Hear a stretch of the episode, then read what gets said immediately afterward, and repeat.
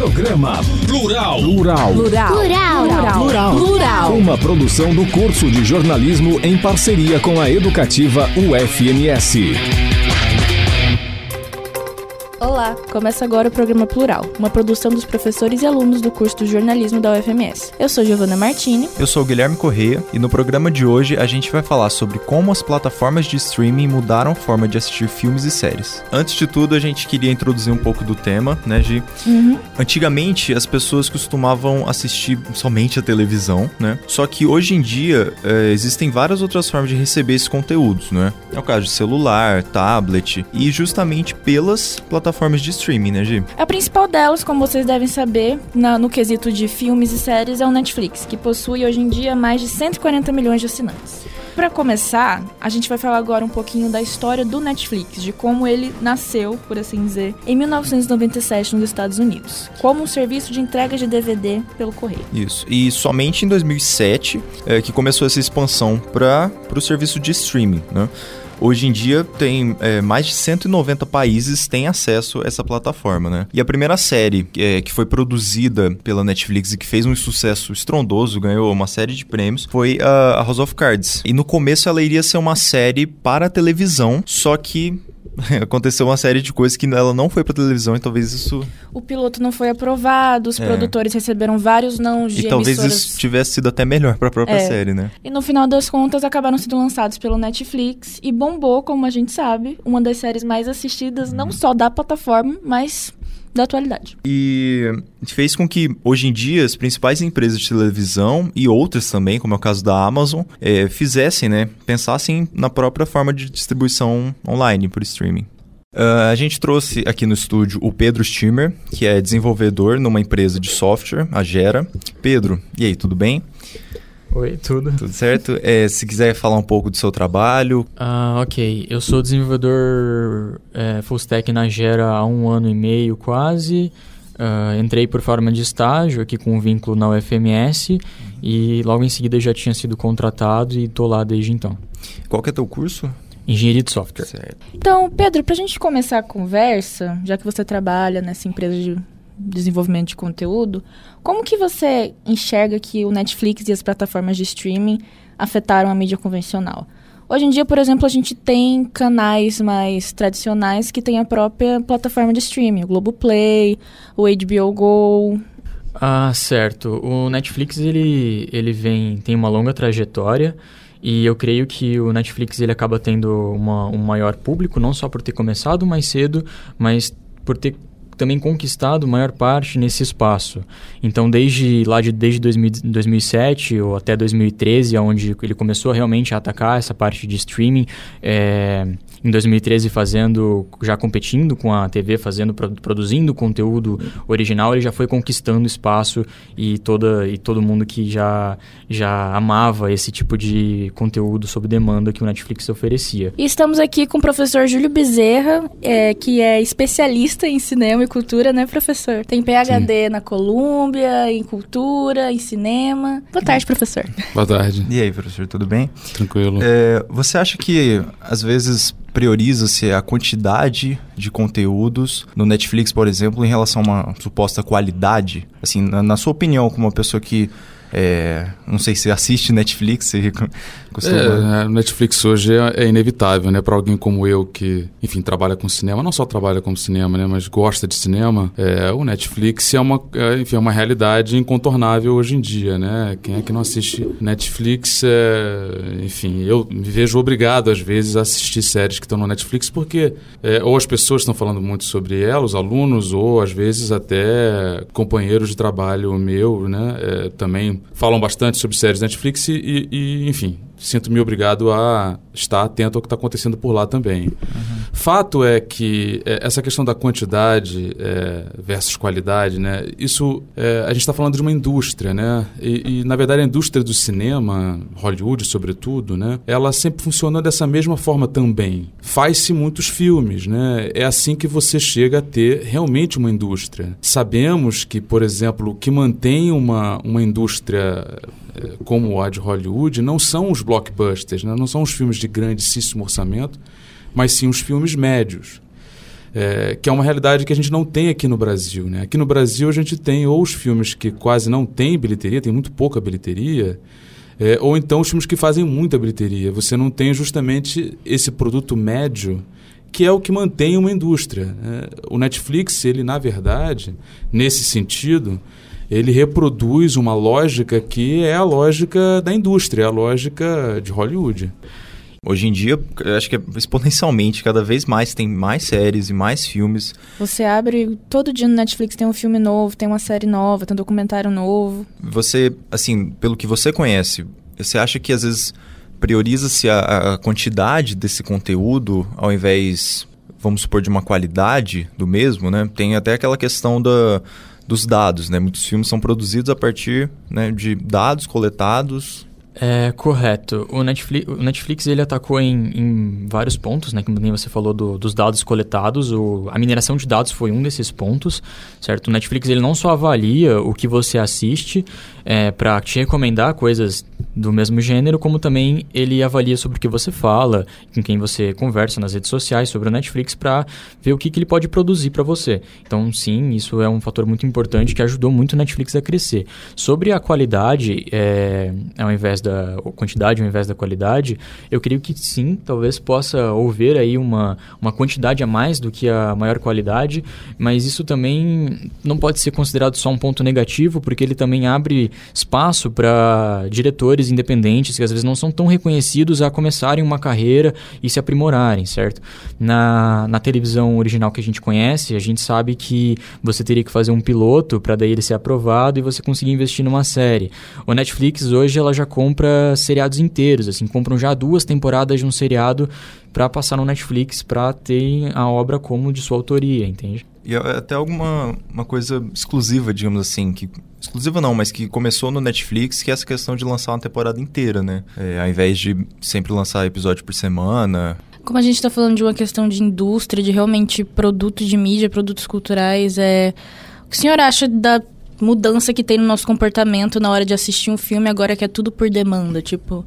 Já tem crianças que não sabem mais o que é esperar, por exemplo, a hora do comercial no desenho, porque agora o desenho tá lá no tablet da mãe, no celular da própria criança.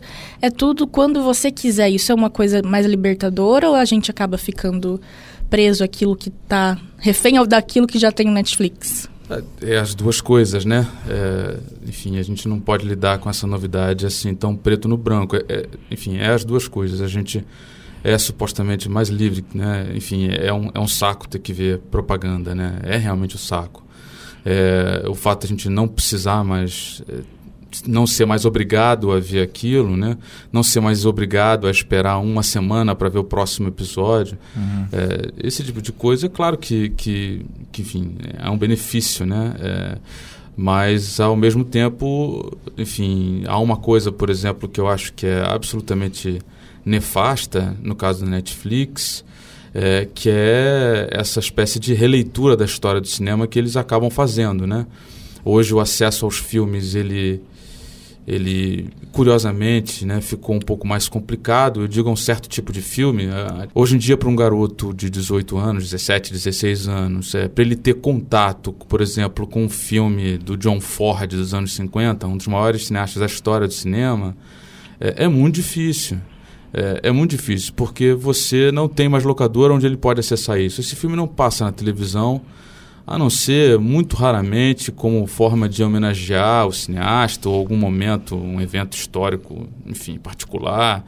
E, e você entra no Netflix e o que eles chamam de clássicos são filmes dos anos 80, 70, é, e filmes, inclusive, para lá de discutíveis, né? Eu acho que isso sim aí se apresenta como um perigo muito grande, porque é, a, gente, a gente tem se tornado espectadores um, um, tanto quanto mais preguiçosos, assim. E isso, isso é um problema, isso é um problema.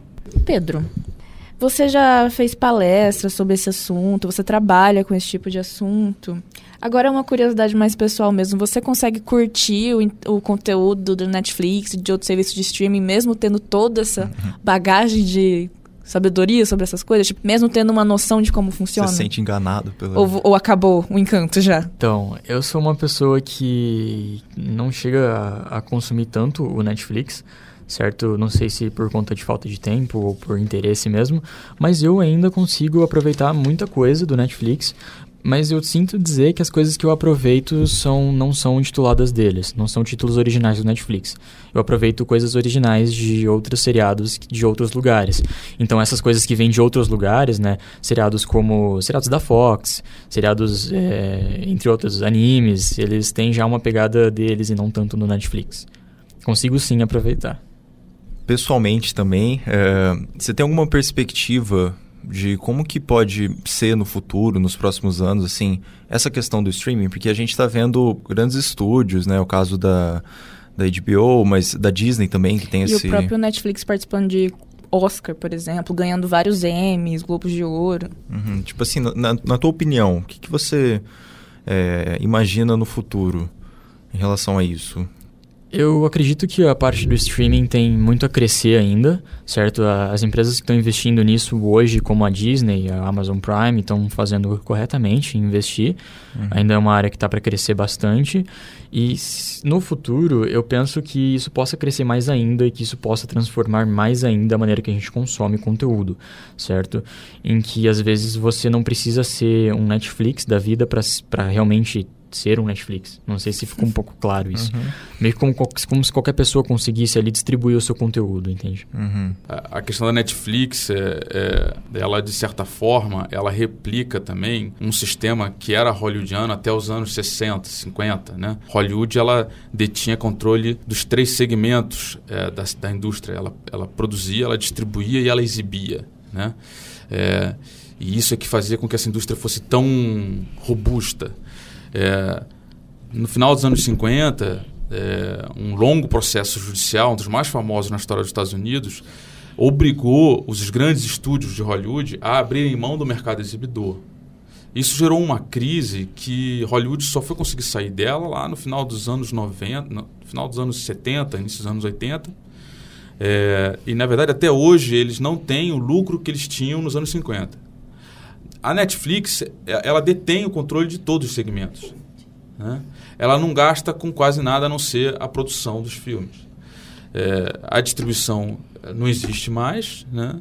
a não ser em alguns pouquíssimos casos de filmes é, com algum potencial de festival de cinema, que aí acabam sendo exibidos em, em cinema. Foi o caso do Roma, né? Foi o caso do Roma. É, teve um caso de um, de um cineasta coreano tempos atrás também. Enfim, são pouquíssimos casos mas aí eles vão para o cinema e tem uma distribuição restrita. Eles gastam mais com a estrutura, né? Eles da... gastam mais com a estrutura Servidores. manutenção né? desse, uhum. desse, desse serviço. Né? É, ou seja, é, é, eles têm realmente, em termos de gastos, é, muito pouco se a gente compara, por exemplo, com os estúdios hollywoodianos. Uhum.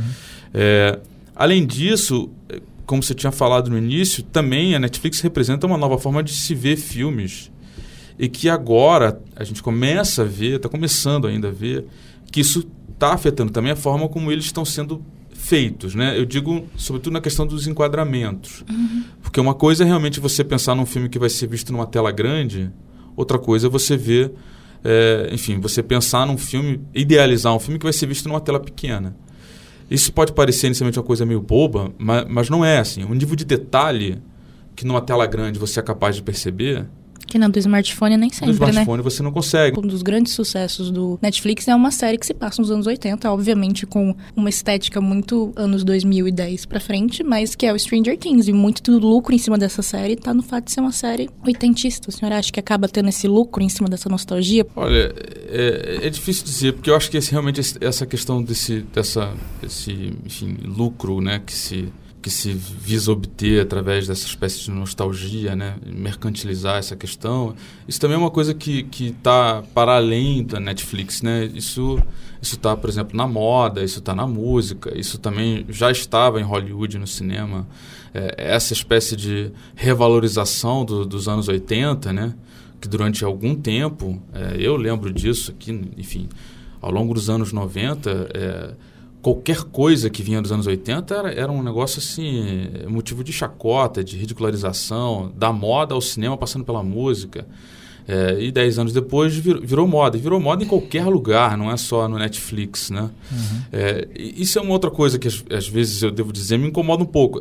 A Netflix ela tem coisas novas, mas ela também trabalha reproduzindo uma série de lógicas que já estavam aí. Assim, é, uhum. São muito inteligentes de sistematizarem tudo isso de uma, de uma, enfim, de uma maneira que se mostrou absolutamente eficiente, né? É, uma outra questão, por exemplo, que eu acho importante aí, talvez até já pulando uma pergunta que vocês talvez fizessem a mim, né? É, o Netflix ele tem que estar preocupado não somente com a quantidade, mas também com a diversidade dos seus produtos, né? E não só isso, dentro de cada produto é preciso também que tenha uma ampla diversidade, uma ampla diversidade no que diz respeito à questão da representatividade, é, à questão estética. É, então você pega um, os filmes mais importantes do Netflix, ou enfim, as séries mais importantes do Netflix, e elas são meio que assim para usar um termo que talvez possa parecer um tanto quanto pejorativo, mas não é a minha intenção, meio esquizofrênicos, né? Porque isso, eles têm de tudo na, no mesmo produto. Então você tem uma série como, por exemplo, Stranger Things, né?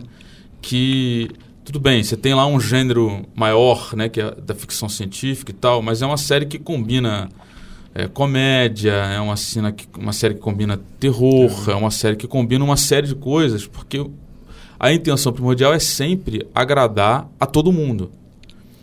Agradar a todo mundo pode ser de vez em quando uma coisa legal, mas é, às vezes, talvez na minha opinião, na grande maioria das vezes, é, não é. Uhum. Enfim. Bom, professor, a gente quer agradecer a sua presença, sua presença né? seu tempo que ajudou a gente. Então, a gente queria te agradecer, Pedro, tudo que você falou aqui ajudou a tirar, não só a gente, mas quem está ouvindo, do escuro, sabe? Porque a gente tem acesso a várias informações hoje em dia sobre os filmes. A gente sabe quando vai ser lançado, como foi a produção, quanto lucrou, quanto que não lucrou.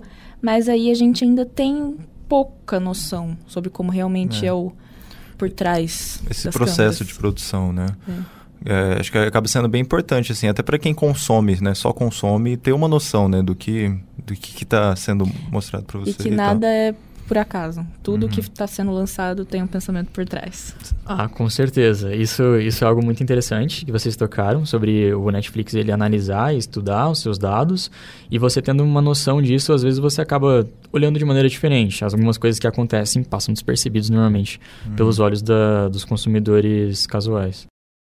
O programa Plural fica por aqui. Você ouviu uma produção dos acadêmicos do curso de jornalismo da UFMS: Gabriel Garcia, Gabriela Dalago, Giovanna Martini, Guilherme Correia e Rafaela Moreira, sob orientação da professora Daniela Otto. Até a próxima. Até a próxima, pessoal.